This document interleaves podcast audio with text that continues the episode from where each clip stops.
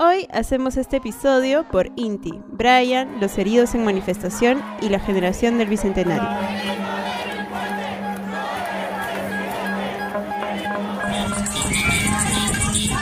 Yo soy Josué. Yo soy Alberto. Yo soy Manuel. Y yo soy Milagros. Y este es un episodio especial de Calla Cabro para hablar sobre lo que ha pasado en estos últimos ocho días. Eh, Qué bestia, hace sentido como si hubiera pasado un mes más o menos. Sí, fuerte, fuerte, sí. fuerte. ¿Cómo están, chicos? Estamos lunes 16 de noviembre a las 9 y 13 de la noche. Y bueno, han pasado muchas cosas que vamos a ir comentando durante el episodio, pero eh, en- a nivel personal yo me siento... eh, ha sido abrumador estos últimos días. Hoy por hoy, a esta hora, me siento ligeramente aliviado, pero con, con mucha tensión en todo lo que está pasando, porque definitivamente es cuando empiezan las cosas a ponerse este, mucho más, em, vamos a decir, eh, eh, peligrosas, por así decirlo, en el sentido porque cuando uno suelta o baja la guardia es cuando empiezan a pasar cosas eh, nuevas y hay que prestar mucha atención. Entonces, este, estoy tratando de estar alerta de todas maneras, pero no puedo negar que me siento ligeramente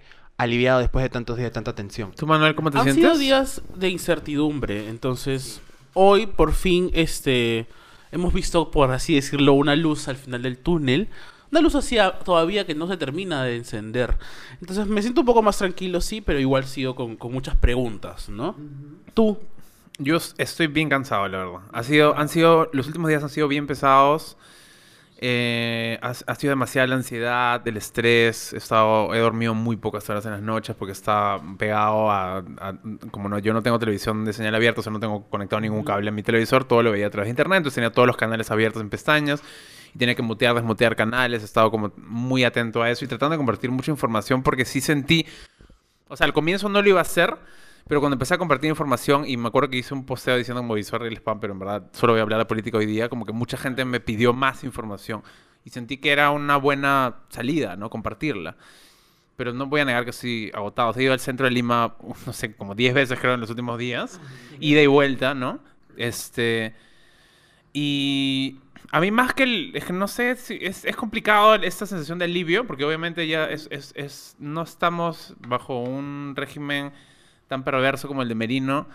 eh, pero no sé si me siento tan aliviado. Es, en verdad, lo que sí me ha emocionado un poco de los últimos días es, en todo caso, ver cierta unidad entre las personas.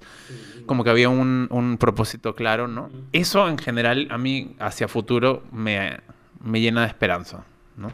Tú, Milagros, ¿cómo estás? Am, yo estoy cansada también. Creo que han sido días intensos de sobreinformación. Creo que todos lo hemos sentido de esa manera porque cada... Ni siquiera cada minuto, cada segundo que pasaba había nueva información que compartir, este, nuevas cosas de las cuales enterarnos. Y todo eso nos ha afectado a nivel emocional, sobre todo también el hecho de estar saliendo todos los días, a todas las horas, este, nos ha cansado y aún así tratar de eh, seguir con nuestra vida regular, eh, creo que a todos nos ha, nos ha, nos ha puesto eh, mal. Y las noticias eh, también nos han afectado en diferentes maneras, ¿no? Y por eso mismo queríamos hacer este episodio, para conversar con ustedes, para conversar entre nosotros también un rato, este, digamos como un espacio diferente que en los cuales ustedes podrían encontrarse, porque ayer no, no tuvimos un episodio, pero hoy sí, y, y lo estamos haciendo con, con mucho cariño. Y para mí lo más conmovedor en realidad ha sido transitar por Arequipa y que haya gente mayor como casi dándote la posta de una lucha, ¿no? Como diciendo ustedes, gracias en verdad, porque ustedes están luchando por nosotros. Quizás nosotros les fallamos a ustedes, pero gracias por hacer esto, ¿no? El, Y- momen- el, sí. el momento más abrumador slash emocionante, con todas las emociones combinadas, em, fue en la noche del sábado, que para mí fue fatal, fue demasiado dolorosa, cuando se hicieron, se hicieron dos cacerol- cacerolazos, diez y media y luego a medianoche. El de las diez y media fue, fue brutal. Fue brutal, me acuerdo perfectamente que escuchaba todo y solo, solo, o sea, me emocionaba, o sea, fue, fue difícil. Em, y lo recuerdo vívidamente y creo que probablemente nunca me lo olvide.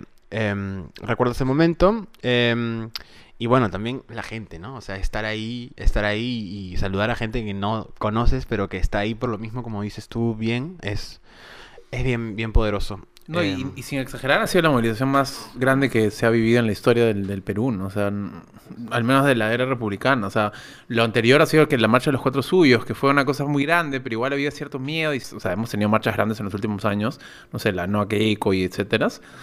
Eh, pero esa definitivamente ha sido la más grande. O sea, no, no hay como punto de comparación. Nunca en mi vida pensé que iba a haber una marcha tan grande en el malecón de Miraflores. O sea, ah, un lugar privilegiado. En la Molina, nunca antes En la Molina, loco. en el Pueblo monitor, ¿no? Gente que en general, o sea, sus privilegios medio que los ciegan y, y no protestan por nada, de pronto que se sintió movilizada, Y ¿no? ojo, e- en plena pandemia. Me parecía súper surreal Eso ver a es- todos con, con la mascarilla, marchando con mascarilla. Era como. Es que a, ¿En a- dónde estamos? ponerte a pensar realmente que todo lo que ha sucedido en medio de otra crisis tan grande es alucinante. O sea, es impensable. O sea, realmente... Pero bueno, antes de que nuestras emociones nos, nos lleven a seguir hablando del tema, vamos a ir por partes, ¿no?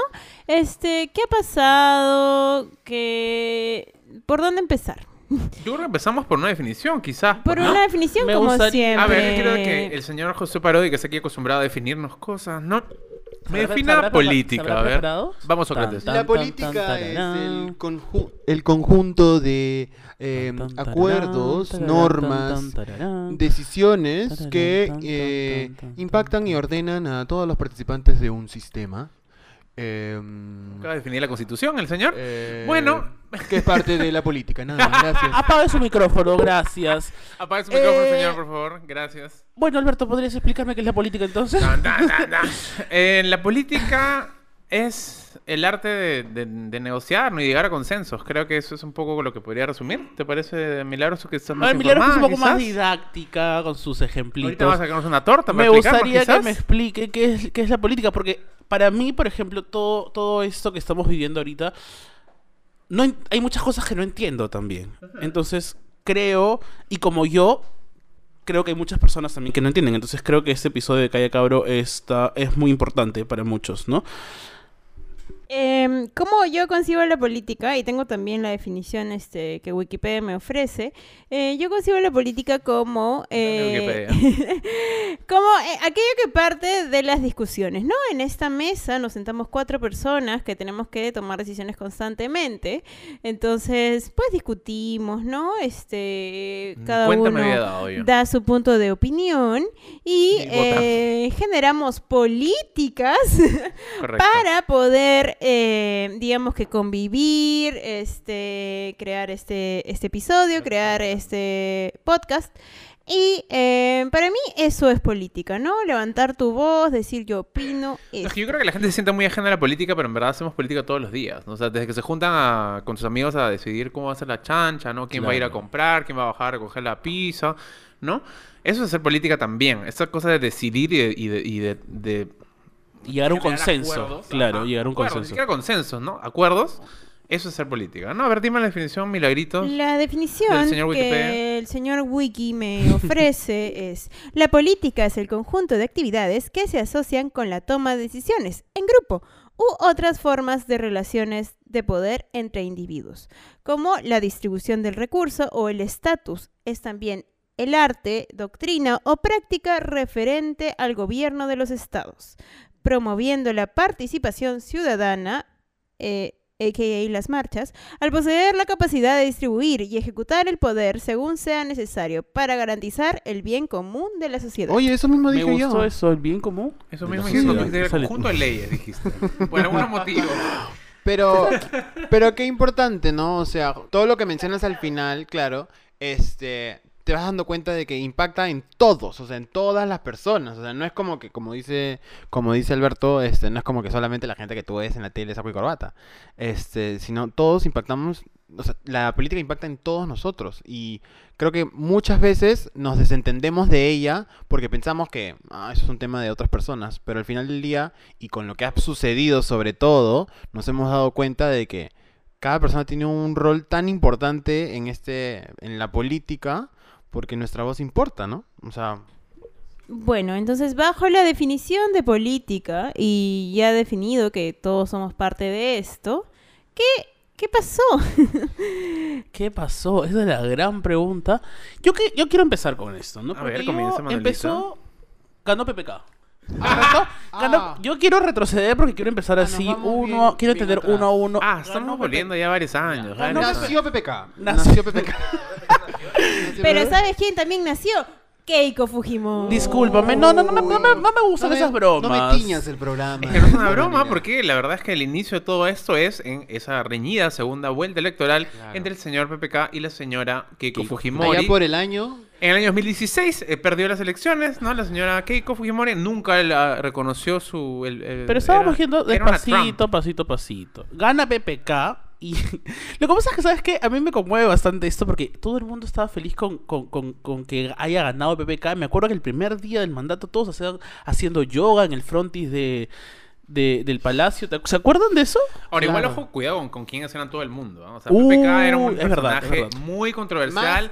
¿Sí? Ah, sí, claro, porque además era alguien que, uno, había estado, este, se había lanzado con, con Keiko en la elección anterior, o sea, medio que la había endorsado en Ah, la elección. Sí, sí, sí. Era una persona que tenía a una Mm. cuestionada Mecha Arauz como segunda vicepresidenta, o sea, que está involucrada en todo lo que sucedió en Bagua, ¿no? Era una persona que no creía en los partidos políticos, medio que fue nuestro mal menor. Claro, en o una sea, sucesión que- de males menores, fue el más que ganó los menos PPK. malos menores. Claro, más que ganó PPK, PPK fue un perdió Keiko. Perdió Keiko, ¿No? claro. Pero qué ingenuo, porque podía ganar. No, qué ingenuo. Me encanta el ingenuo, o sea, Ingenuo. porque ingenuo. sea. Ingenuo. Pero, tan ¿sabes ingenuos. qué? ¿Qué No, no, no tan estúpidos tampoco, porque Claro. la mayoría del Congreso le tenía Keiko. Exacto, por eso entonces- ingenuos. Porque Ento- per- no perdió realmente. Tenía tomado el Congreso. Eso es ¿no? Y desde ese momento, como ya dijimos, Keiko nunca reconoció su, eh, que, su derrota, ¿no? El Congreso básicamente se dedicó a oponerse a la gobernabilidad del país. ¿no? Y hay que, hay que reconocer, en el 2017 se hizo la primera, o sea, se trató de vacar al señor PPK a partir de las acusaciones de Odebrecht. El señor PPK para eso es una persona terrible también, ¿no? Bastante sucia. Este, la gente decía, ay, el viejito bonito, no. No, no, no, no. El que traicionó a todos los que votaron por él. Es un traicionero horrible. Ah. Y luego, ¿qué pasa? Que PPK indulta a Fujimori el día de Navidad. o sea, tú estabas comiendo tu pollito, tu, tu pollito? pavo. Oye, me acuerdo perfecto. Me acuerdo perfectamente. Me acuerdo perfecto. Por supuesto, por Y supuesto. llega la noticia de que sale el chino. O sea, yo creo es que, y, y por eso lo que tú, la palabra que mencionaste tú, Manuel, es importante, lo de la ingenuidad. Es, eh, y, y- y algo que no deberíamos olvidarnos ya aquí a futuro, igual vamos a seguir avanzando en la historia del Perú. Pero claro, el tema de la memoria es importante, ¿no? O sea, mucha gente hablaba, lamentablemente era uno de los pocos candidatos, la gente le temía para esto mucho a la izquierda en ese momento. Recordamos que en ese momento esa elección estuvo Barnechea y estuvo Vero Mendoza. Y esto, o sea, fue una elección en la cual dijeron, "Mm, ya, ¿a quién le vamos? A PPK, pues. Pero PPK había estado este, con la señorita que con la elección anterior, ¿no? La cosa es que, claro, en medio, o sea, a ver, hemos tenido, tuvimos un año y medio de enfrentamientos con el Congreso. El Congreso no quería, no le daba posibilidad de gobernar, ¿no? Empezaron a destaparse las cosas de Odebrecht, que para esto sería hablar todo un episodio completo sobre todas las ramificaciones de Odebrecht en Latinoamérica, ¿no? Se planteó el proceso de vacancia, no se logró la votación. Y eso ha sido al- un mes de la, de la, de la, Del indulto. del Del indulto. indulto, ¿no? Lo cual quiere decir que PPK medio que cedió y dijo, bueno, los voy a indultar, medio que voy a ceder ante ustedes para que ustedes me dejen gobernar, pero claro, eh, obviamente el Congreso no, eso, o sea, no lo iba a dejar, no, no era una opción para nada, ¿no? Y después, a inicios del siguiente año, es que el señor PPK renuncia después de que salen estos videos del señor Mamani, en los cuales Kenji Claro. Fujimori estaba así, en sus negociaciones. Los videos fueron claves para esa renuncia, ¿no? Y ahí Y es donde llegamos ahí es cuando Vizcarra toma la presidencia, ¿no?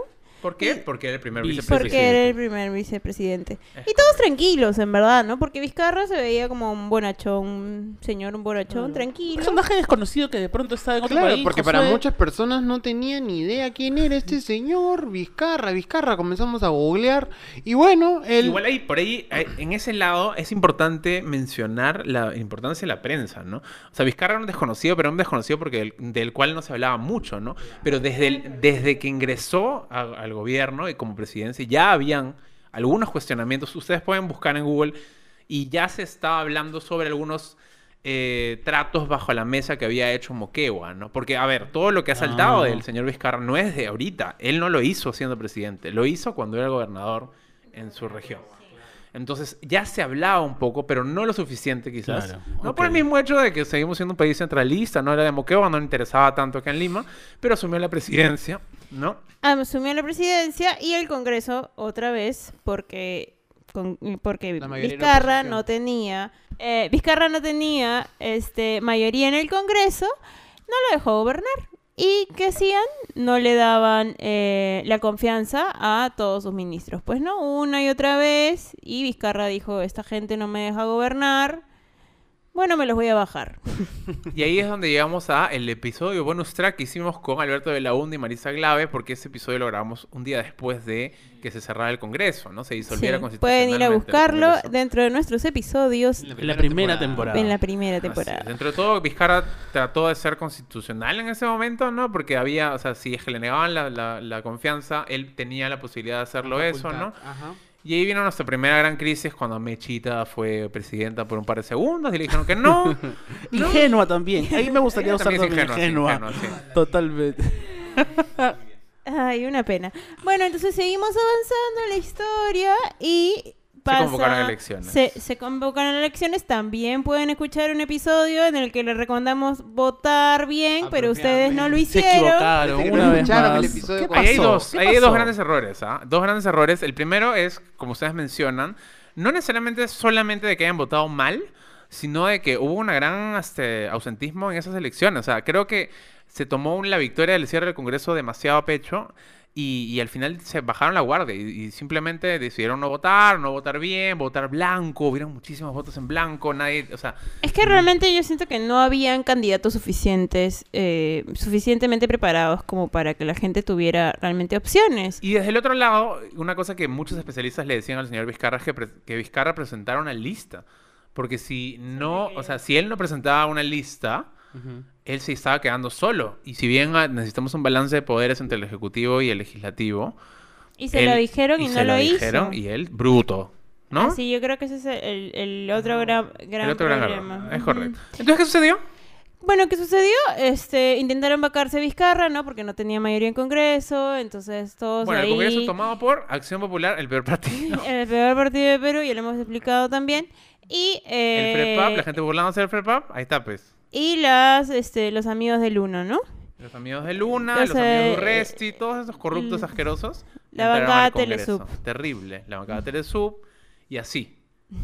Sí. Todos ellos, eh, movidos por sus intereses personales, dijeron, ya mira, yo quiero esto, yo quiero lo otro, ¿cómo haríamos? Hay que bajarnos al presidente, ponemos a Merino, bla, bla, bla. Y decidieron vacarse Vizcarra, no pasó, no tuvieron los votos suficientes. Igual antes de eso hay que, hay que recordar que, o sea, primero es que nos cae una pandemia encima, ¿no? Obviamente eso nos mete en una crisis muy grande, sanitaria, económica, etcétera, ¿no? Y, y ahí hay que mencionar el tema de que claramente se empezaron a hablar de cosas que Vizcarra, o sea, tampoco es que Vizcarra sea una persona santa ni, ni, ni limpia, ¿no? Era una persona... No, y creo que tampoco lo vamos a, en este episodio no, No, vamos a limpiar su Nadie quiere honor. defenderlo para nada. Este, porque sabemos que pues es una persona cuestionable y que limpie sus errores. Y es más, dentro de la misma gestión de la pandemia hay muchas cosas que, que se empezaron a investigar sobre eso, como sobre compras, ¿no? El mal manejo de determinadas cosas de la crisis. O sea, claramente no era un gobierno fácil, claramente, este, o sea, a mí me molesta mucho que la gente diga, o sea, creo que sí hemos celebrado algunas de las medidas que se tomaron, pero eso no implica de que tuviéramos un respaldo absoluto de su gestión, ¿no? Eh, Yo creo que, no. que Vizcarra se presentó como un presidente, digamos que un poco más transparente que los anteriores, y eso le hizo ganarse la confianza de la gente. Y nos da cierta estabilidad, pues, ¿no? creo- sí, nos da estabilidad, porque mientras que tengas confianza, pues puedes finalmente gobernar, y no lo hacía, digamos, eh, tan mal como algunos otros. Entonces, este, nada, presentaron la vacancia y no, no llegaron en Cabro, pueden escucharlo. no llegaron a los votos, ¿no? Lo hicimos también con Marcos y Fuentes, muchas gracias. Este, pero de pronto decidieron hacer otra vacancia y ahí empezaron los problemas. Manuelito, ¿tú O sea, hacer una digamos, pregunta, creo? digamos que Vizcarra sí la cagó, pero La acabó hace tiempo. La y- cagó, y claro, la y nadie se iba a enterar, ¿no? Sí. Pero no era, no era, no era, no era momento para vacarlo. No, el asunto es No ese, es- no el claro, no era momento, momento para vacarlo. vacarlo, es que no puedes meter en una crisis a un país que ya está atravesando una crisis. O sea, eso es ser egoísta. Ahora yo ¿Me quiero entender una cosa. ¿El Congreso de puro capricho quiere quiso vacar a, a Vizcarra? ¿O qué había detrás de todo esto? De, Ah. de- Uy. Oh. Ah. Ah, ahí viene Ah. el gran... A ver, pues la señorita Milagros había estado hablando sobre el Congreso y lo que, quiso hacer, ¿no? Creo que muchos vieron una oportunidad de ingresar a un Congreso. A ver, uno tiene que esperar cinco años para poder ingresar al Congreso. Y de pronto le abrieron una puertita, ¿no? Para que entren un añito a hacer lo que querían con, el Congreso, ¿no? Y entraron estos mafiosos, pues, ¿no? Para cambiar las reglas. Sí, yo creo que, ah, o sea, había mucha gente que tenía demasiados intereses personales. Entonces ya las buenas universidades, ¿no? Habían pasado el examen, les habían, la habían aprobado con 11, pero las siguientes universidades de la bancada Telesub Jalaron, jalaron, ¿no? Porque eran puro, este, pura pantalla. Entonces esta gente dijo, oye, se han bajado mi negocio, lo voy a, yo quiero, quiero, Recuperar, quiero recuperarlo. Y ahí es cuando eh, arman este su grupo de mafiosos eh, y entre algunos congresistas pues buscan ese interés personal. Ahora, habían es otros de intereses Claro, personales. Muchos intereses personales, ¿no? La bancada de Antauro, por ejemplo, está persiguiendo la liberación de Antauro hace mucho tiempo, ¿no? Hay gente de la minería informal metida ahí. Es el señor Urresi, medio que entró también como para tratar de zafar No. cuerpo de un proceso judicial que sigue en curso, ¿no? Y así. Y así sucesivamente todos buscando sus Y también es bueno mencionar que toda esta gente del Congreso tiene este procesos abiertos. Hay como 68 Ahorita no pueden hacer nada abiertos. porque son congresistas, entonces tienen la inmunidad parlamentaria. no les va a pasar nada. O sea, Que es algo también por lo que Vizcarra estaba tratando de luchar y esta gente no lo dejó este, ¿Podemos, cambiar. ¿Podemos explicar brevemente qué es la inmunidad parlamentaria, por favor? La inmunidad parlamentaria es el este poder que te da el ser congresista, en el cual no puedes ingresar a ningún proceso judicial en- durante tu mandato, ¿no? Claro. En un momento se, se creó este mecanismo como para proteger a los legisladores en base a las, a las decisiones que podían tomar, ¿no? Quizás en un momento distinto del actual, ¿no? Tanto como lo- el de la vacancia por incapacidad Claro. moral, eso se creó en otro momento de la historia, ¿no? Pero se sigue usando eso. Y muchos de esos congresistas, 68 investigaciones abiertas, ingresaron al Congreso un poco para justamente esperar y estar ahí protegidos. Intocable, de te- te cúpula voy a de Claro, y así claro. se, proces- se archivan, pues, ¿no? Los, las investigaciones. No pasa nada. Y así sucesivamente? ¿no? Y es O súper sea, fuerte porque sí. pueden, ahorita pueden hacer absolutamente lo que quieran, quieran. lo pueden que matar a quieran. 100 personas y nadie le puede, y nadie le puede narcotraficantes tocar. y Por no ejemplo, lo de. Merino, y ahorita vamos a llegar a Merino, ¿no? Pero Merino está protegido por una inmunidad parlamentaria. De hecho, por eso hoy Terrible. están escuchando ustedes el programa. Nosotros lo estamos grabando lunes. Este programa se emite martes. Hoy hay una marcha justamente para levantar la inmunidad parlamentaria. Porque justamente todos esos impresentables con denuncias penales están no habido, jugando creo, con ¿no? el, futuro del país, ¿no? Esta no ha habido, Merino. Pero bueno, la cosa es que entre ellos dec- decidieron, obviamente, a ver, si bien Vizcarra no tenía tanta gobernabilidad en medio de una pandemia, el Congreso tampoco es que podía hacer todo, ¿no? Porque, a ver, por eso existe la, la separación de los poderes. Porque el Congreso plantea algo, el Ejecutivo tiene que aprobarlo y ejecutar. O sea, hay equilibrio de poderes. Entonces Vizcarra también era una figura incómoda para estas personas. Obvio. ¿no? Y con la excusa del- del- de, la- de las denuncias que claramente eran válidas y que claramente ya habían ingresado a fiscalía y que se estaban investigando, ¿no? Es que tratan de librarse del señor presidente. Y eso es lo más triste, creo, de todo, ¿no? O sea, porque distintos partidos de distintas corrientes muy opuestos, o sea, yo no puedo creer que la, la derecha más vieja y, y- y rancia del país se haya oleado con el partido de Antauro Mala, o sea, la izquierda más peligrosa quizás que puede existir acá, ¿no? Y hayan decidido juntos tumbarse el gobierno. Ese es un Para mí es fuerte. Sí, tranquilo. No, eso molestó, eso molestó. Eso de la izquierda y la derecha es, son un par de términos que he venido escuchando mucho. Hoy, es más, ayer, perdón, porque ayúdame con el nombre. Rocío Silva Rocío. Silva Santisteban iba, iba a ser la presidenta, pues. La ¿no? presidenta del Congreso, del por- Congreso, sí. Y ella es de izquierda, ¿verdad? Es correcto. Entonces me gustaría que me explique porque tengo una noción breve, pero sí me gustaría que... Milagros ha traído un gráfico aquí, Ah, nos va a explicar, es Milagrito. didáctica, me gusta, me gusta porque, a ver, cuéntanos. Eh, de hecho, hoy eh, reposteé un post de F de Femenino que nos explicaba muy bien qué era la izquierda y qué era la derecha. Son, para empezar, son ideologías eh, de, digamos, cómo es que el Estado debe intervenir eh, en su gobierno, pues, ¿no? Entonces, ambas son filosofías. Una parte de la igualdad entre todos quiere decir que yo tengo menos oportunidades que tú porque, no sé, tú naciste en una familia rica y yo nací en una familia pobre. Entonces, la izquierda te dice, todos debemos tener igualdad de oportunidades y el Estado debe encargarse de que mis oportunidades sean igual a las tuyas. Es decir, que tenga igual eh, posibilidad de estudiar en el mismo lugar, posibilidad de atenderme médicamente ajá, en cualquier lugar y ese tipo de cosas. Sin embargo, la derecha te dice que no, que tú recibes lo que mereces. Entonces, por ejemplo, yo trabajo un montón, gano mucho dinero, este, y por eso merezco una mejor educación o por eso merezco una mejor atención médica. Em, bueno, y, y de alguna manera también es que la izquierda está como que mucho más a favor de las cosas eh, como LGTBI, cambio climático, aborto, etcétera. Y la, la derecha es un poquito más tradicional, ¿no? Le, digamos, yéndonos a los extremos, quiere permanecer las mismas leyes que ya existen, ¿no? No quiere tener muchos cambios. Eh, y así es básicamente ¿Y por qué cómo asocian funciona. tanto la izquierda con el terrorismo? Ah. los? Ah, Porque que he otro escuchado episodio sí que- más. Otro, ah, hacemos uno. Hacemos uno de 40 horas más o menos. O sea, a ver, nosotros eh, como país, eh, a diferencia de, de quizás en otros lugares de Latinoamérica que se han oscilado entre la izquierda y la derecha sin mayores problemas, o sea, Chile, por ejemplo, pasó de Bachelet a Piñera, ¿no? O sea, iba de izquierda a derecha y, y por distintas situaciones de país que, que se vivían, ¿no? Como ha dicho Milagro, son ideologías o, o- o- o apoyan sus, sus- tomas de decisiones. sus tomas de decisiones en base a cómo conciben que debería funcionar el mundo, ¿no?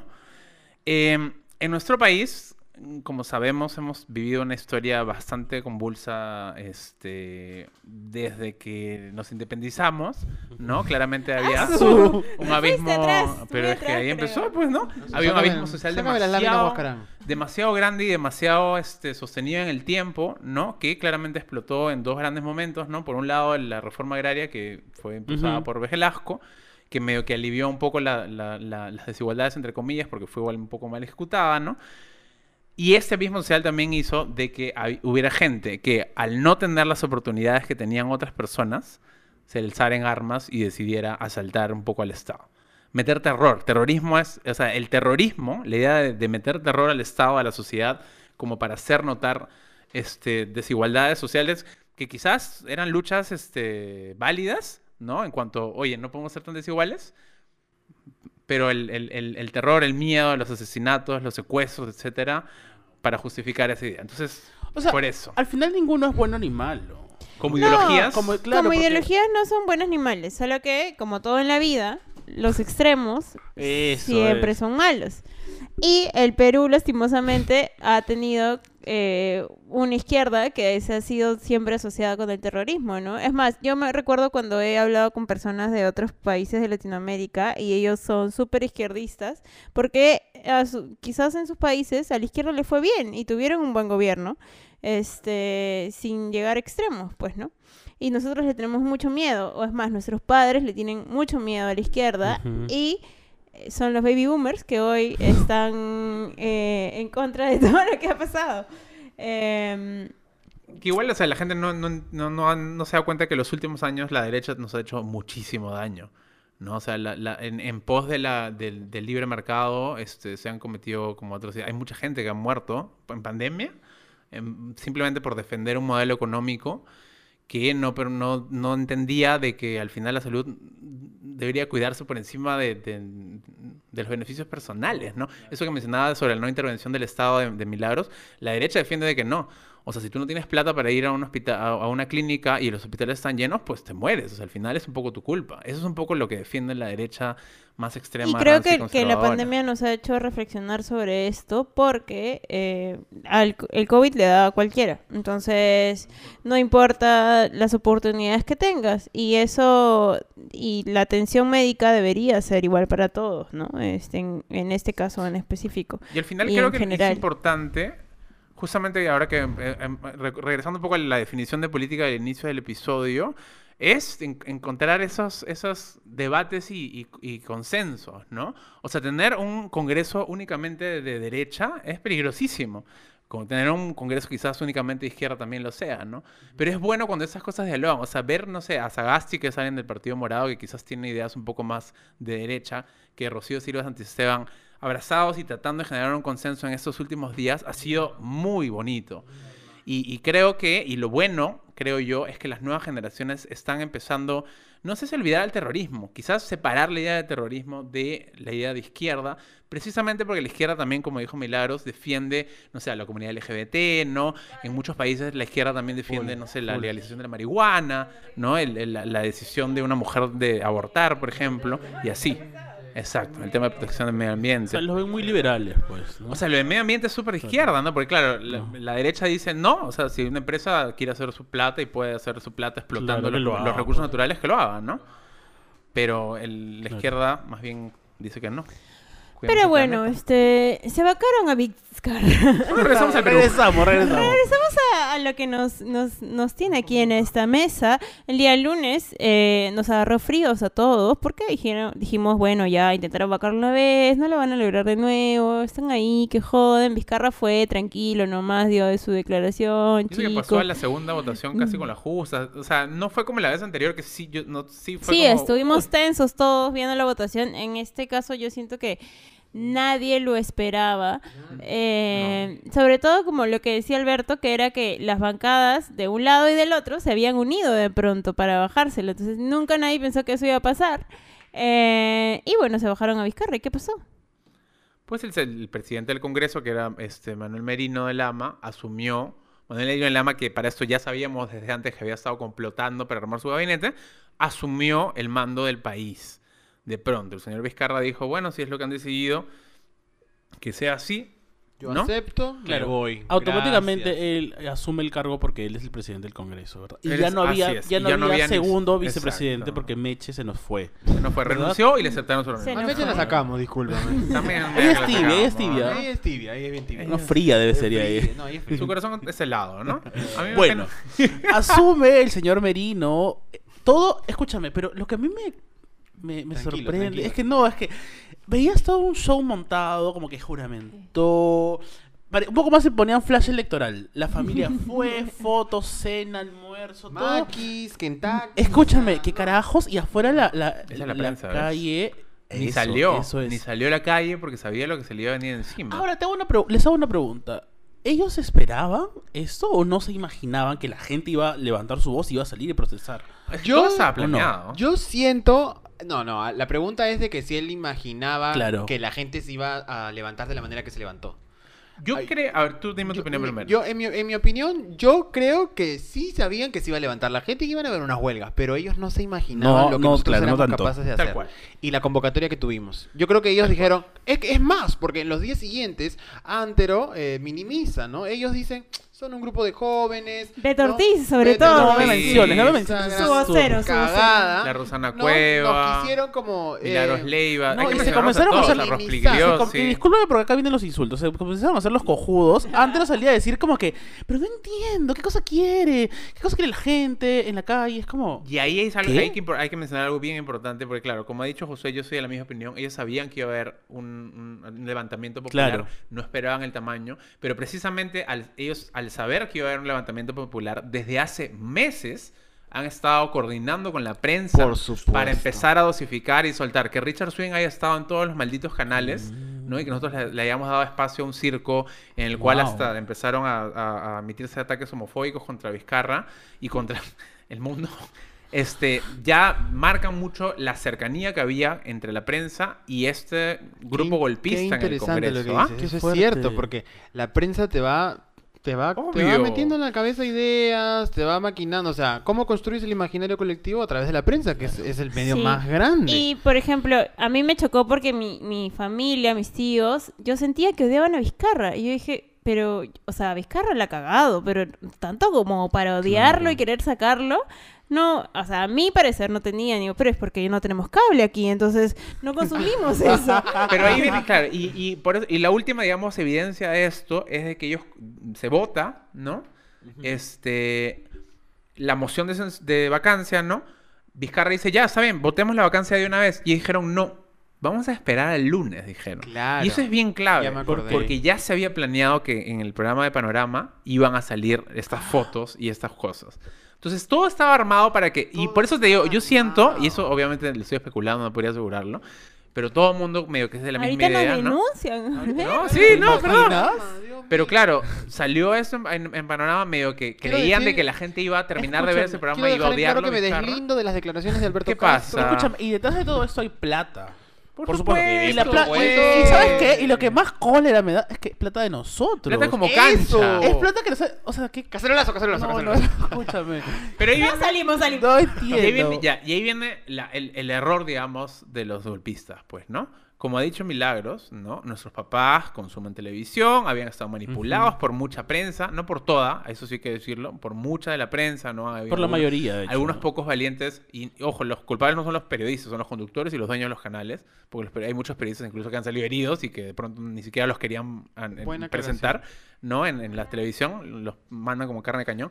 Pero eso es importante, ¿por qué? Porque lograron, dijeron, como son viejos, pues todos son dinosaurios, ¿no? Vamos a controlar a los medios masivos y así vamos a controlar a la población. No, porque las nuevas generaciones no ven televisión. La Y ese es el origen. ¿Dónde estamos nosotros? En Twitter. En Twitter, ¿Dónde estamos? en TikTok. TikTok. Qué fuerte Twitter ha Estamos en Instagram, ¿no? Y ellos no están ahí porque no saben hacer tweets. Bueno, sí saben porque se los hace el CM. No se los hace el CM y el CM es de nuestro lado. no, pero fuera de Le- bromas. Le, pagan poco al CM. No, sí, pero fuera de broma, es que efectivamente es eso. No Es que eso contaban, no contaban con el poder de convocatoria que nosotros tenemos y las plataformas que nosotros tenemos. O sea, tú te has dado cuenta de todo lo que hemos logrado y hablaremos un poquito más de lo que pasó en las marchas, pero todas las herramientas que hemos puesto a disposición de nosotros mismos para poder apoyarnos y salir adelante. O sea, se han viralizado las marchas, se han viralizado los brigadistas, se han viralizado Qué las donaciones, Las organizaciones de cómo de las marchas, los- ¿no? Estas personas que han arriesgado su vida pagando, desactivando las bombas. o Pero sea, no han Se con- generaron colectas por internet muy, muy rápidamente. imagínate. Escasos también ellos porque sabiendo que nosotros tenemos a nuestra disposición el internet. Es que no literal- entendían Que no- internet. ¿Por qué? Porque son viejos, Son viejos. Son dinosaurios. esa señora, esa señora que está en la cola y que se burla o que dice, oigan, no, salgan de acá, que esos son unos jóvenes, qué sé yo, ¿me entiendes? Esa señora Mocoso, molestosa, mocoso. claro, esa señora, esos son todos ellos. ¿Y el señor cómo sería? ¿Qué diría? Porque Eh. tú estás diciendo de señora nada más. El señor. ¿cómo señor machista, un Un señor señor machista, machista, sí. bien, Un señor machista malcriado, de esos que no, que están ahí, que, que se, el, el señor que se adelanta en la cola, ¿no? Ah, ¿Me no, entiendes? el vivazo, el vivazo. El vivazo. Esos son ellos, pero nosotros sí estamos ahí. Y ahora que dicen dinosaurios, vamos a hablar un poco sobre el de gabinete de, dinosaurios. Merino. O sea, ¿quién ha aceptado ser parte de esa jugarreta asquerosa? Al máximo hermanón dinosaurio, ¿no? Al señor Antero, Antero, Flores Arao. no sé qué está pasando. Flores Arao. No me responde el WhatsApp. No me responde. el ¿Viste Ya, eso? me dejó en visto. ¿En qué? ¿No? Dijo, un lindo, Ni un que se les ocurra marchar en mi casa. Ahí está, pues, huevonazo ahí. Perdón, ¿ah? A ver, era un impresentable, ¿no? Es alguien para eso que tiene las manos sucias de, de la sangre de Bagua también. Pero el, el asunto con Merino es que no podía convocar un gabinete porque nadie le aceptaba. El señor antes lo llamó a Macetti. Macetti, Obvio, ve. pues. Macetti le ignoró, ¿no? Es que ellos sabían que eso era una cagada. Y entonces, si vas a hacer una cagada, tengo que juntarme con caca, con ratas. Entonces, ¿a quién convoco? Llamo. A los, a amigos de. Willax. Llamo a Los Pero, a los cloacas. ¿sabes qué? Ey, cagada tras cagada, pero es que lo peor es que, o sea, solo hacían que la gente se moleste más. Exacto. Es- pero escúchame, ellos no tienen como asesores o algo que. Porque Sí, han claro, estado. porque también tienen tener, 60 Pero años han estado mal asesorados, creo. No creo. ¿No? ¿Por qué? Pero al final le salió el tiro por la culata. No, porque, pero y, ahí viene lo ¿Dónde están importante, ¿no? En dos días de gobierno, en tres días de gobierno, han hecho lo que han querido Correcto. con el, Ah, el sí, país. hasta el día de hoy siguen haciendo o sea, cosas. no solamente ha, pues, pasó ¿Qué, el... qué hizo el gabinete joven O sea, Alberto Castro? trataron de meterse con lo de la reforma de educación, ¿no? Y eso sí se, sí se llevó a cambiar. Lo del bachillerato sí, pero por, sí. por presión, quiero creer que fue por presión del, del- del pueblo, ¿no? Se hizo únicamente por este año. Todo ese tiempo incluso posterior a la renuncia de- del señor Merino, y es más, hoy que estamos grabando, todos los del gabinete siguen ejerciendo funciones, ¿no? Y medio que ellos mismos lo han dicho. Ellos pueden tomar decisiones. Se ha encontrado una cosa del, del Ministerio de Comunicaciones que se, se ha, se ha firmado al día siguiente. Eso, eso era un poco lo que han querido hacer, y como le digo, yo no creo que ella- ellos hayan esperado que la reacción ciudadana ah, fuera tan, tan, tan, tan grande. Y lo que me ¿no? dolió también fue lo del ambiente. No me parece. Sí. Y ahí voy a hacer mi, mi acotación con la, la gente que me apoya el medio ambiente, que espero que el señor Sagasti lo revuelva en cualquier momento. Yo espero que convoque un buen gabinete, ¿no? Pero claro, También. y ahí viene el otro gran tema, ¿no? Que cuando tú convocas, como dimensionamos antes, ¿no? A gente de extrema de un lado y del otro extrema, ¿no? Y medio que complotan todos juntos contra un, este, este, contra un presidente y lo vacan, ¿no? El señor Merino, obviamente, al ver estas cosas, tuvo que empezar a, ceder y negar cosas que quizás estaban negociadas. Por ejemplo, dijo, se ratificó en el tema de las elecciones, ¿no? Que es una de las cosas que se sospechaba de que se había negociado, de que las elecciones se iban a mover, ¿no? Por otro lado, negó de que iban a, indultar a, Anta, a Antauro Mala. Entonces empezaron como que a caérsele un poco los aliados por todos lados. El Congreso es un- una cagada, pues. No, no voy a decir circo porque ya la Asociación de Payasos ya dijeron que no nos insultemos. Bueno, se le empezó a desarmar este eh, la jugarreta y también nosotros nos enteramos de esta situación y en el mismo instante en el que nos enteramos, la gente se organizó para salir a marchar. ¿Y qué pasó, señor Josué Parodi? Bueno, se empezaron a dar marchas. no- esto pasó el, el mismo lunes, ¿verdad? Empeza- la la primera marcha fue el mismo lunes, este, en la Plaza San Martín. Eh, la gente empezó a salir por todas partes, se viralizó en, en- en las redes sociales. La gente estaba muy, muy, muy molesta. Y em, ¿qué más pasó? El Empezaron a salir más y más y no han dejado de salir todos los días. Claro. Incluso después de la, de la renuncia de Merino han seguido saliendo a marchar, ¿no?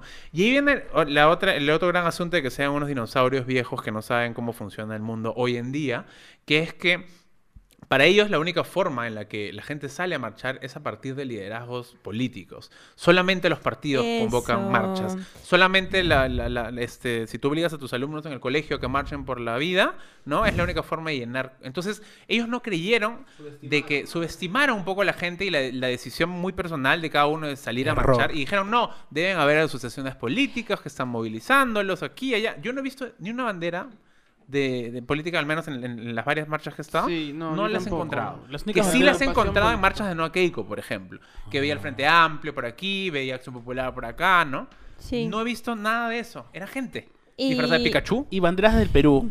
de dinosaurio. Muchas banderas de Perú y de muchos Pride carteles también. impresos, muchas Sí. Y predicciones. sobre todo no nos ayudó que Julio Guzmán fuera el primero en decir vayan a marchar. y el segundo, nuestro amigo, bueno, no es amigo para nada, ¿no? El Pero Forsyth. el Forsyth que iba, decía, chicos, vayan a marchar. No, no vayan, no, No, pero el vayan. Forsyth es un tibio. No, un es un huevón. tibiazo, un tibiazo. Pero claro, ellos decían, no, esta, esta gente joven movilizada por Julio Guzmán quiere que quiere que sea presidente y solo ¿qué? No, no nos importa Julio Guzmán, no nos importa Vizcarra. No queremos que tú estés ahí, huevón. Sí, más bien Y no entendía, y no deslindamos de ti. entendía, y no entendía, el señor decía, no sé qué quieren, que alguien me diga qué es lo que quieren, porque no entiendo, y, y no entendió. Y bueno, con el pasar de los días empezaron a, a continuar habiendo manifestaciones am, y se va convocando para la marcha nacional que vendría a ser el jueves, la primera gran marcha nacional que sería el jueves 12 de noviembre. Em, esto iba a ser a nivel nacional, como lo hemos mencionado, o sea, en varias partes del Perú. Em, yo he visto imágenes incluso en el extranjero, de compatriotas en el extranjero que se organizaron también y, eso era bastante conmovedor porque, o sea, la indignación colectiva atravesaba no solamente el Perú, sino diferentes este, espacios. Y, y, este, también, em, a medida que pasaban los días, y Alberto me hacía, me hacía recordar siempre, es que ningún estado internacional este, Había Lo saludado. reconocía como valida, presidente. exacto, ¿no? Y, y ya incluso empezaban a salir organizaciones internacionales que cuestionaban, no solo que no, como que no se quedaban calladas, sino decían, "Mm, esto acá es medio raro, ¿no? esto que Rarito, está acá, rarito". dudoso, esto es lo que Sí, está el pasando acá". tribunal se pronuncie, por favor, así decían. Que el tribunal se que el pronuncie, tribunal ¿no? se pronuncie, Y aquí quiero aclarar y decirlo fuertemente. El tribunal nos ha dejado morir.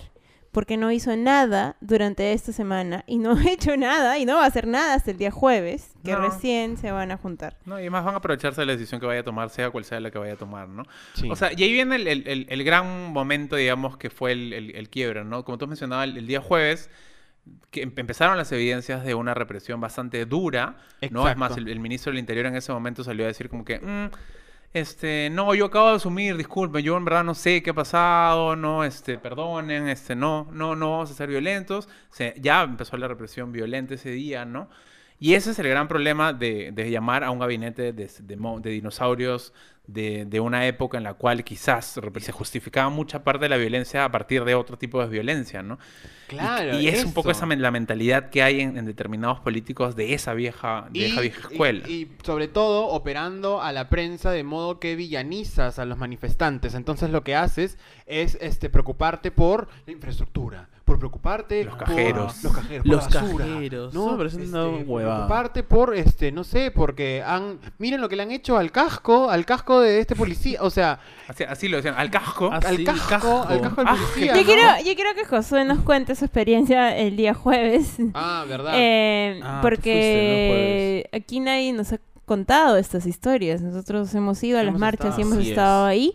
Entonces, Josué, adelante con tu anécdota. No, sí. Con tu Yo recuerdo em, eh, la primera, la primera em, movilización grande que vi, porque el lunes yo recuerdo que empezaron las movilizaciones y eh, incluso como que había como chicos vamos, pero yo como que tenía bastante miedo. Y el martes como que a, a me- a medida que la indignación crecía me armé de valor y es más le escribí a Omar y a Mía de, de De Sin Sin Paltas para juntarnos e ir. Entonces como ellos terminaban sus cosas de hacer a partir de las seis, casi llegamos como a las siete y pico. Cuando llegamos a las siete y pico hemos llegado a eh, el parque que está enfrente del Mali, no sé si es el Parque España, me estoy confundiendo tal vez. Y ahí no estás tan adentro del centro, estás Para bien, nada, bien para nada. Ahí es como que prácticamente empiezas a caminar para ver si em- y, em- y entras al centro cívico y entras al Girón y qué sé yo. Entonces cuando nosotros nos acercamos como para ir y, y avanzar, eh, vemos policías que se acercan de manera organizada y qué sé yo. Y lo más chocante para resumir es que recuerdo precisamente que se acercan a nuestra dirección, la gente se exalta porque ve a la policía y entre cuatro personas reducen a un mismo chico, a un mismo chico.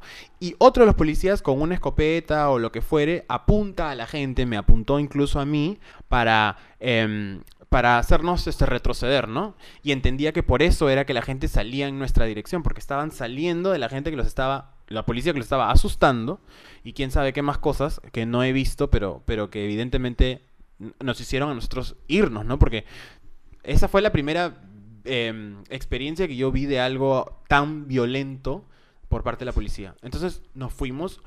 Em, ya tengo entendido con el tiempo, pasando el, el martes y la mañana del miércoles, de que hubo represión policial bastante violenta y qué sé yo. Pero eso fue lo que yo vi en, en mi cara, me apuntaron, me asusté y con mi grupo de amigos nos retiramos. Eso fue el día martes. En general, o sea, hay que decir que la, la- la represión policial ha sido completamente desproporcionada, ¿no? O sea, no, este, no hay nada que justifique la infiltración de los grupos terna, ¿no? Que son estos policías camuflados como civiles, eh, la utilización de las, de las, de las, es- de los petardos, ¿no? El lanzar, este, bombas lacrimógenas a grupos que estaban tan pegados y en lugares tan encerrados, ¿no? Que es súper peligroso. Cuando en general la policía básicamente está ahí para cuidar que las manifestaciones, que para esto manifestarse es un derecho, nosotros tenemos el derecho de si algo nos parece que está mal, salir a la calle y gritarlo. Ese es nuestro derecho, ¿no? O ponerme un, o llevar un cartel y ponerme en el, metropolitano también es mi, mi derecho y es algo que han estado tratando de, de evitar en los distintos lugares.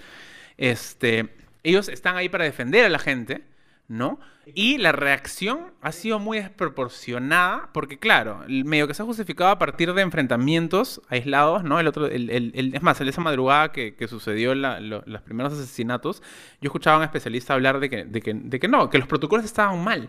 ¿No? O sea, puede ser que una manifestación pacífica de pronto haya una persona que lanza una piedra al, al- al- Ah, al sí. policía, pero la reacción inmediata no es repri- reprim- reprimir al grupo de gente. Al grupo completo. Claro. Porque si el grupo de gente está eh, pacíficamente y hay una persona que genera un, un- un- Disturbio un tiene que haber una reacción proporcional. ¿Por qué? Porque tú eres un policía que estás con casco, estás Armado, protegido con claro. Además que estás armado y tienes un, escudo, ¿no? Porque todo lo que hemos visto al final básicamente se ha este, resumido a que todos querían llegar al Congreso a palantarse enfrente del Congreso a protestar. Eso Y es todo lo eso- que querían. Nada Y eso es lo que yo recién entendí este, en estos últimos días. Es que tú tienes el derecho de pararte donde quieras a manifestarte. Entonces, si yo quiero llegar al Congreso y quiero manifestarme en el Congreso porque ese es el lugar donde quiero ser escuchada, eh, estoy en todo mi derecho de hacerlo. No Claro, tiene por por qué eso. haber calles bloqueadas, no tiene por qué haber policías en mi camino y si yo quiero llegar allá, debería poder hacerlo. Y eso era lo que la primera línea de manifestantes quería lograr, ¿no? Exacto. Exacto. movilizar a, la- a los policías, mo- moverlos para que retrocedan y finalmente que la manifestación pueda llegar al lugar donde estaba convocada. Nosotros no hemos tenido manifestaciones Claro. violentas, no ha habido destrozos públicos, más de lo que normalmente sucede en cualquier manifestación, que pisas gras y se malogra el gras, pues, No. Y etcétera, ¿no? Pero en general todos los destrozos han venido a partir del enfrentamiento de la policía y que claramente ha tenido una directiva desde arriba, desde el premier Por y desde el primer quería- del ministro del saber. Interior que les dijo, ustedes a esta hora me sacan a todos. ¿Por qué ellos toman esta, esta postura? ¿Por qué ellos toman esta, por qué la policía toma esta postura? Ha venido Porque de viene de directrices de arriba. Porque ¿no? a, a ningún a ningún grupo eh, que esté en el gobierno le conviene tener eh, manifestaciones, a ningún Claro. grupo le conviene verse este cuestionado. Entonces, obviamente, si tú ya ves que ya, oye, ya son, es que no es, no es, no es una manifestación regular por la cantidad de gente, Claro. entonces te das Y cuenta. sobre todo porque hay un toque de queda que les Por permite supuesto. hacer lo que quieran. Claro, entonces ya llegan las 11, ah, ya, a partir de las 11 les saco, ¿me entiendes? Y los hago Claro, porque Y eso que igual, eso lo todo que ha sido en los primeros, los primeros días, pero los ante, lo que sucedió en nuestra marcha no fue a la, cerca del toque Sí, queda, fue, fue a partir muchísimo de las Sí, 8 no, de la noche los policías se ponían violentos y es más, lo de Bancay creo que pasó a las 7, o sea, fue súper temprano la cantidad de gente que estaba eh, Terrible, en terrible. Plaza San Martín. eh, Claro, Pierola con Abancay que estaban saliendo prácticamente, ahí los han agarrado. Pero eso pasó el sábado. El jueves también hubo eh, Bueno, fue la, marcha nacional, la, la primera, primera. fue el día jueves. Esa se organizó en casi todos los rincones, quiero decir, del Perú y muchas cosas, muchas partes también fuera del, del, del- qué cantidad de gente, del Perú. ¿no? Cantidad de cantidad de cantidad. cantidad de gente. Estuvimos ahí también. Eh, estuvimos ahí, eh,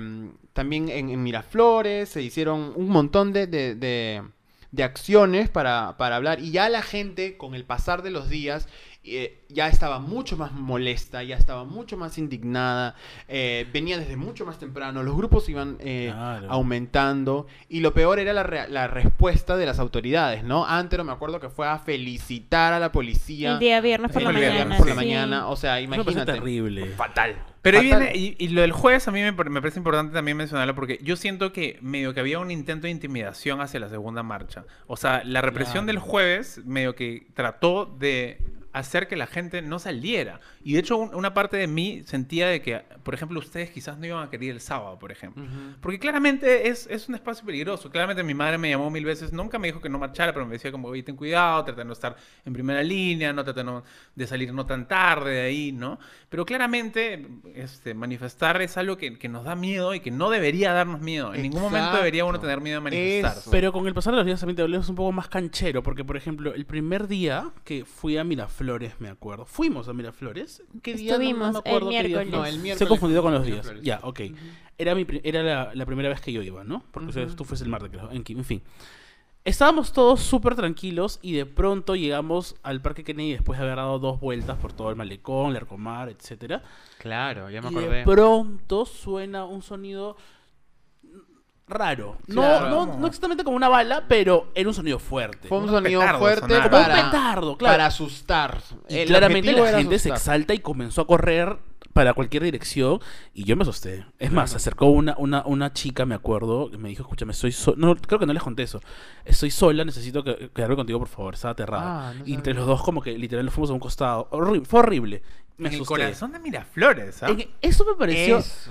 Y es más, nos a- fuimos, ¿te acuerdas? Sí, y ahí no tenía nada de sentido, porque la policía lo que ahí estaba diciéndonos era ábranse para que pase el tráfico. tráfico, Pero claro. nosotros, la marcha estaba avanzando hacia el otro lado. Cuando la marcha avanzara, el tráfico iba a poder avanzar. Así es. O sea, no- su, Su digamos, argumento. su argumento Claro. no tenía ningún tipo de validez y estuvo ahí, digamos que amedrentando a las personas, porque nosotros estuvimos ahí, la gente inclusive se puso de rodillas frente a la policía Ajá. para que ellos se calmaran y no se calmaron. Terrible, oye. Y ahí fue cuando nosotros decidimos retirarnos y a los cinco minutos empezaron a vaciar a la gente en medio de Miraflores sin ningún sentido alguno.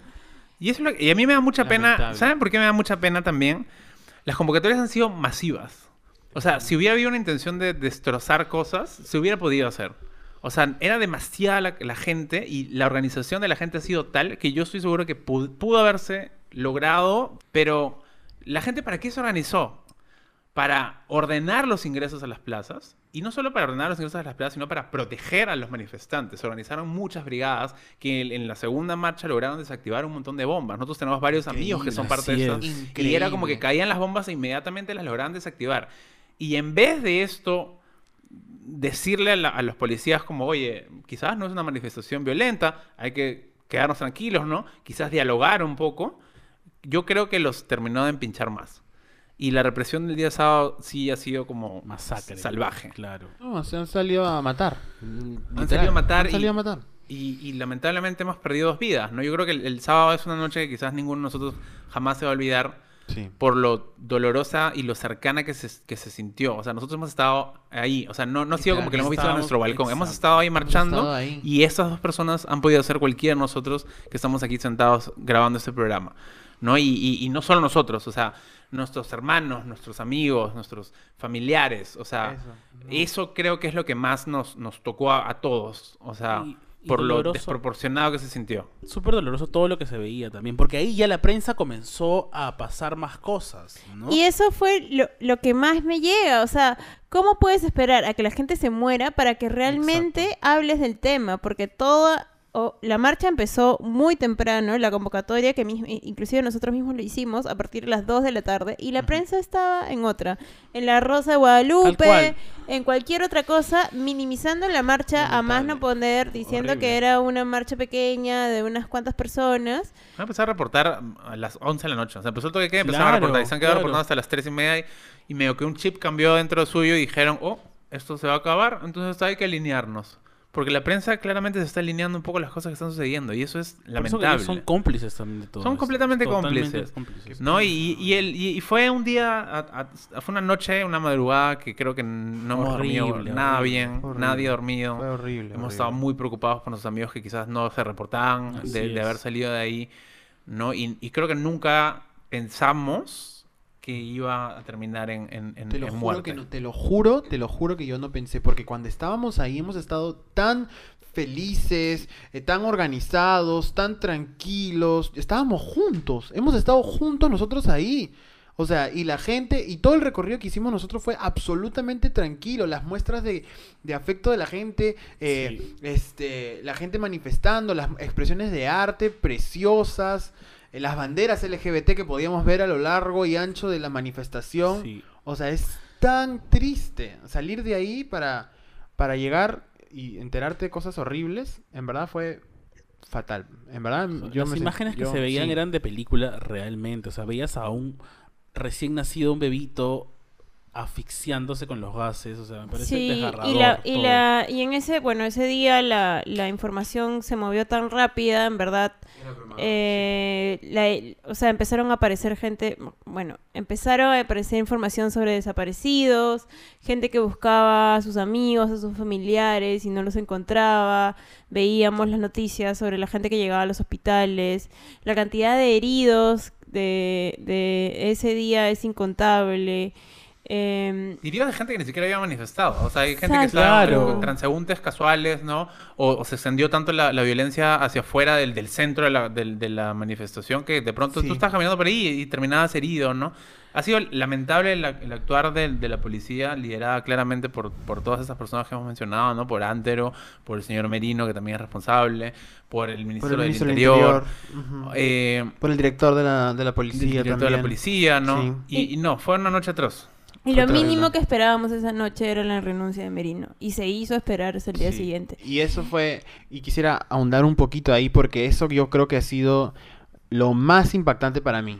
El momento en el que la gente estaba absolutamente harta y se hace el cacerolazo a las diez y media de la noche, eso no me lo voy a olvidar nunca. Nunca, nunca, nunca. La gente estaba harta y tú podías sentir cómo estaba Sí, molesta la gente. La gente estaba indignada, estaba... O sea, Sí, porque no se convocó un cacerolazo. No, No, se dijo, no, oye, salgamos a- a claro. tocarles. O sea, la gente salió. salió. Y escuchó y se sintió Se iban sumando, motivada se iban y sumando, conmovida claro. para empezar a hacer bulla. Y, y sí, creo que nunca, nunca he vivido una cosa Yo como Es que el- todo, como todo esa. era indignante. Me acuerdo que estaba la, la- la mamá de uno de los fallecidos en la puerta de la morgue y no querían dejarla pasar a reconocer el cuerpo. Entonces la señora todavía era cuando no era confirmado si era no su hijo. Entonces la señora estaba como en una ansiedad horrible y no la dejaban pasar. Entonces te das cuenta cómo, cómo nos Para mí, el, el momento más asqueroso que, que viví ese- esa madrugada en la televisión fue cuando los manifestantes lograron llegar al, al Congreso y tú ves cómo los policías lo- Ah, los sí. dejan pasar. Es horrible. Y de pronto se prende una cosa y empiezan a atacar. O sea, los- las personas Así es. están en el suelo, están literalmente no haciendo nada. Y la, la forma descarada en la que la- el periodista le Claro. pregunta al policía, pero señor, no entiendo, acaba de darle la mano a ese señor y de pronto se lo están... lle-". O sea, ahí ese fue el momento en el que todo simplemente ya... Cuestión de segundos. el- el- el- la cámara Era se absurdo. va y Era, era, era- no, no, no, no había ni siquiera un enfrentamiento en el cual tú digas, ah, sí, hay personas que están tratando de golpear a los policías. Era, no, era se la dieron guerra. la mano. Era la guerra. O sea, Fue era, era horrible. Era horrible.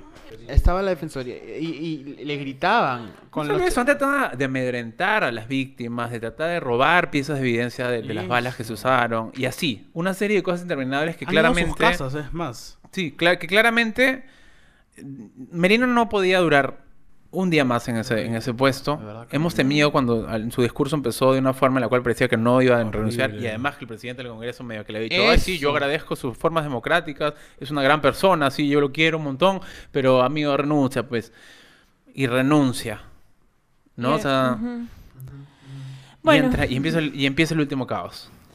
Bueno, Merino renuncia. ese fue un pequeño... Un Ese pequeño fue un gran pequeño logro. gran logro, pero muy doloroso. Pero o sea, dolorosísimo. porque tuvimos demasiado, perdimos demasiado, ¿no? O sea, y él lo permitió, o sea, no, no le importó nada y es más, hasta el último momento, como dice Alberto, se hizo como que de rogar para renunciar, ¿no? O sea, ¿qué tan basura puede ser? Y perdón por las palabras. No, no No, pelea peor. Lo huevón peor es que su mierda. discurso nunca hubo un perdón. Nunca, nunca. Nunca asumió la responsabilidad Nunca. de las dos O sea- vidas y de los heridos y que para ese entonces habían como 40 desaparecidos, me No, ni acuerdo. siquiera una mención, no, O no sea, hubo nada. no, no Hubo- hubo. solo hubo como, bueno, yo quise tratar de mantener la democracia, para mí es importante las elecciones, pero bueno, renuncio.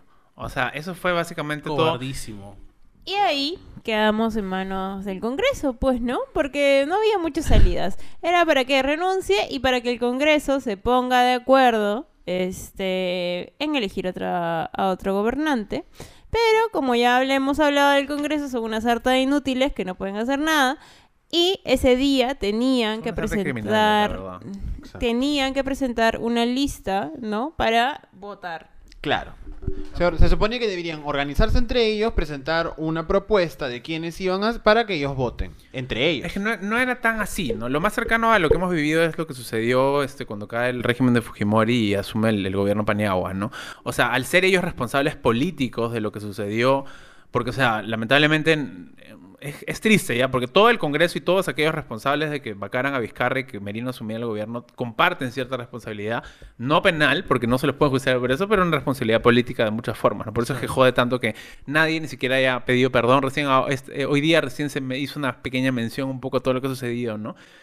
Pero por cómo sucedieron las cosas, lo que, lo que tenía que suceder era que a todos aquellos que habían votado en contra de la vacancia, medio que formaran un equipo, un grupo de transición con el cual superar este gran impasse que habíamos vivido, que fue lo que sucedió en la época Claro. de la caída de Fujimori, que Paniagua asumió el gobierno de transición para convocar las siguientes elecciones, ¿no?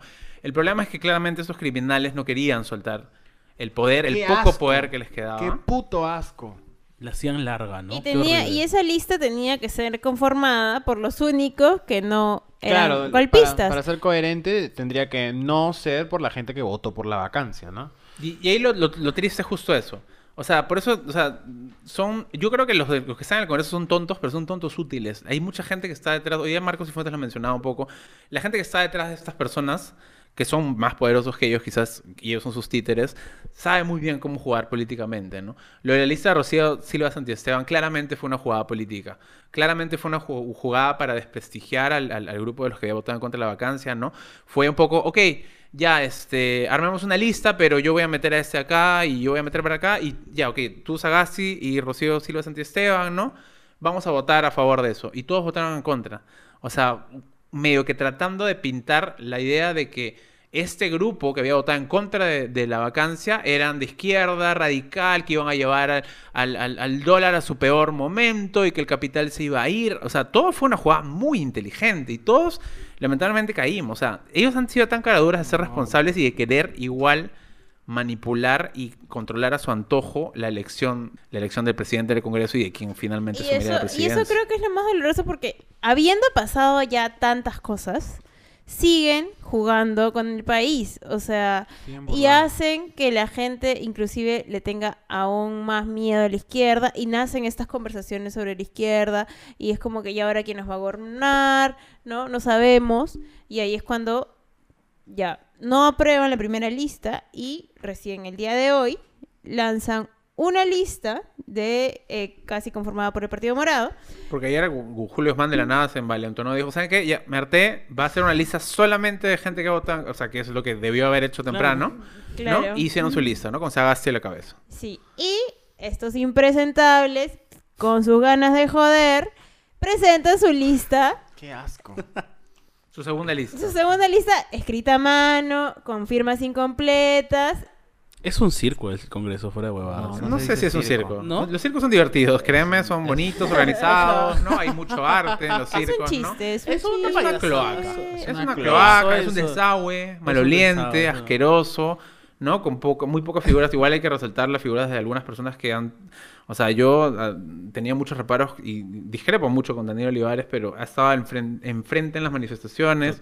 En Gaela, yo espero en verdad que su futuro político ah, sea marcado por todo lo que ha hecho en estas manifestaciones. Alberto Belaúnde se ha portado súper bien también en, Le est- en estas épocas. saludo. Pero sí, impresentables hasta el final. No, ya no podía más. Las manifestaciones han seguido. Yo creo que también medio que un poco ellos dijeron, ok, Merino renuncia, la gente se va a calmar. Y yo, te juro que también pensé que la gente se iba a calmar. Y yo pensé la que no todo... se calmó, la gente, la gente sigue molesta. Y la gente sigue molesta. Porque hay, hay, sí, hay cuentas que saldar. Y claramente esto no ha sido como una cosa sencilla, ¿no? Creo que en general esta nueva generación está harta de, lo, de, de toda la política y de cómo se ha manejado la política hasta este momento, ¿no? Por fin tenemos una lista, ¿no? Porque la segunda lista de, de 10 céntimos se la bajaron al instante. Y a, a mí realmente me sorprendió que genuinamente votaran por el sí. o sea, creo que ya era como que, amigos, dejen de jugar con el Perú y tomen una decisión, ¿no? La gente estaba harta, la gente seguía marchando y finalmente votaron por el sí. Eh, tenemos un presidente, ¿no? A las más o menos 3, 4 de la tarde. Todavía como, Eh, como presidente del Congreso, ¿no? Mañana Sagasti juramenta como... jur- juramentó como Presidente presidente, del Congreso eh, con toda su lista y la gente ya un poco más tranquila porque al menos tenemos presidente, Salió a la calle, ¿eh? pero Igual, seguimos... eh, Dio un, un interesante y muy bien eh, estructurado eh, discurso, ¿no? Sí, creo que, que lo que más eh, tocó es que por fin mencionaron a las víctimas, ¿no? Exacto. Y exacto. fue, un, fue un, un discurso muy empático que no habíamos tenido en toda esta semana. Eh, No había ningún... Eso. ¿no? Ningún gobernante que había mencionado lo que estaba pasando, porque todos decían los locos. Entonces yo creo que, que eso es rescatable, ¿no? Sí. Este. Pero estamos vigilantes. estamos aquí Estamos alertas. vigilantes, Estamos alertas. bajamos la guardia. no alerta aeropuerto. guardia. Eh, eh, pero No, y fuera, y algunas fuera de broma, hay que seguir Es que vigilantes. sí, Sí, claro. Es que sí, esto en verdad es recién el inicio de todo lo que va a desencadenarse. porque, o sea, no sabemos quién le puede bajar la mano, ¿no? Este, no, no, perdón, romper la mano al señor Sagasti y de la nada se, se vuelve un corrupto como los otros, ¿no? No, no Y sabemos. ya nos la han hecho varias veces. Ya nos nos la ¿Se han hecho varias cosas. Todo es por la cochina plata. Todo O sea, es por la plata. es por la plata. Todo es Por la plata y el poder, ¿no? Sí. No, y, y acuérdense que es- está en un, en un partido minoritario, no sabemos si le va a, dar- Sí. le van a, va a escoger un gabinete y no le dan confianza. Y Va a seguimos ser un con la misma sí. payasada, Sí, sí, sí. Este, y, y hay que tener cuidado con dos cosas, ¿no? Una, le- el- lo que vaya a hacer ese grupo de mafiosos como una reacción en los próximos días o próximas semanas o meses. Y en segundo lugar, que no queden impunes los crímenes de estas mar- Sí, de es estos últimos días, ¿no? Eso es muy importante, creo. Y estar atento también a los chicos que están luchando por su vida. Hay muchos chicos que están todavía internados, tratando de recuperarse, necesitan donaciones. O sea, Es grave la seguir, de seguir compartiendo Información. información. de estas personas, la gente que sigue marchando, que lo haga con cuidado. Este, y, y nada, bueno, voy a invitar chicos a que den las reflexiones finales sobre esta semana en la que hemos aprendido tanto y en la que, bueno, hemos vivido tantas cosas que estoy segura que nadie va a olvidar. Bueno, ¿qué puedo decir después de un episodio tan largo y tan importante? Este, lo único que puedo decir es que, por favor, nos demos cuenta que la política es muy importante y que tenemos que involucrarnos de todas maneras, por favor. Eh, y eso. Yo quiero decir que estoy muy orgulloso de, de todos nosotros, de todos nosotros, em, eh, por lo que hemos logrado. Yo sé que faltan muchísimas cosas y que hemos perdido la vida de dos hermanos peruanos, pero sí quiero aprovechar eh, el momento para, para aplaudirnos, para darnos cuenta de que lo que hemos hecho ha significado muchísimo y ha cambiado el curso de, de las cagadas que nos querían hacer. Y nosotros tenemos ese poder. Y para mí ha sido una experiencia increíble estar ahí en la calle con gente que no conoces y que estás pidiendo luchar por tu país. O sea, que estás ahí por tu país. Y eso es lo más, más bonito que, que nunca en mi vida me voy a olvidar. Nunca en mi vida me voy a olvidar de esta semana y de, de probablemente lo que venga, porque probablemente tengamos que seguir saliendo y seguir haciendo lo que nosotros tenemos que hacer, es que nos escuchen y que nadie nos subestime y nos venga a tratar de, de cojudos. Eso, estoy muy muy contento y estoy contento de tener y usar esta plataforma para hablar de estas cosas que son importantes. Am, y me apena mucho la- la- la- las pérdidas que hemos tenido y las personas que, que por tanto tiempo y tantas horas estuvieron desaparecidas y que me alegra que a la fecha este, casi casi toditos están, están este, eh, a, a salvo. Em, nada, eso y, y que nadie se vuelva a burlar de nosotros y que nadie subestime el poder que tenemos de alzar nuestra voz. O sea, a mí lo- creo que lo que más me ha conmovido, siendo creo que el mayor de, de, de este, no, no creo, soy el, el más grande de aquí, es que creo que se, había tenido, se le ha tenido mucho miedo y, y se ha vivido bajo, con mucha indiferencia la política en general por mucho tiempo.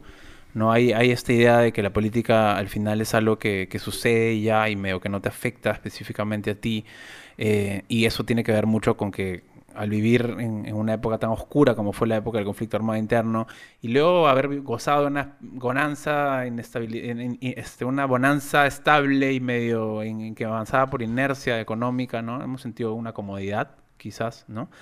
Entonces no nos hemos involucrado mucho en la política y creo que este, lo que más me ha conmovido es justo eso. He visto mucha gente informándose, buscando tratar de entender qué es lo que había sucedido, tratando de ver cómo ayudar. No sé, o sea, me da un poco de esperanza. Yo espero que, entiendan que esto no debería suceder únicamente cuando suceden cosas extremadamente negativas como esa. No hemos debido llegar a un abismo como este para que recién la gente reaccionara. Nuestra responsabilidad eh, política debería ser de todos los días y hay que tomárnosla muy a pecho en las próximas elecciones, ¿no? Creo que en, en realidad no, no nos olvidemos de quienes nos han traído a este abismo y ojalá que votemos responsablemente dentro de lo poco que quizás queda en realidad también ahí disponible, ¿no? Y, y hay mucho por hacer, hay mucho por reformar, hay mucho por reconstruir y... Pero me da esperanza esta nueva generación, ¿no? Que quizás ya ni siquiera es la mía, la que es la que, la que sigue. En verdad me da, me da esperanza.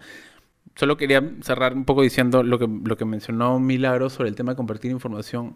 Lo único que sí me pasó mucho fue de que mucha gente me pasaba mucha información para compartir y yo mucha de esa información no la he compartido porque creo que igual hay que tener un poquito de cuidado en el Internet con las informaciones que nos llegan, ¿no? Con los psicosociales, con los fake news, ¿no? Con videos antiguos que son usados como nuevos, ¿no? Recuerdo que el día jueves hablaba de muertos, el día jueves no murió nadie, felizmente, y gracias al cielo. Me acuerdo que el día sábado me hablaban de un tercer muerto, el cuarto muerto. Yo les decía, pero chicos, no puedo compartir esto, aún necesito confirmar cosas, porque si no, esto no tiene sentido. Entonces hay que, hay que, creo que hay que ser un poco más críticos en todo sentido, ¿no? Es bueno las herramientas que nos da el Internet, Pero al menos de mi parte, creo que hay que tener un poco más de conciencia también por ese lado, ¿no? Yo quería cerrar eh, diciendo que, bueno, seguir con la invitación a involucrarnos, ¿no?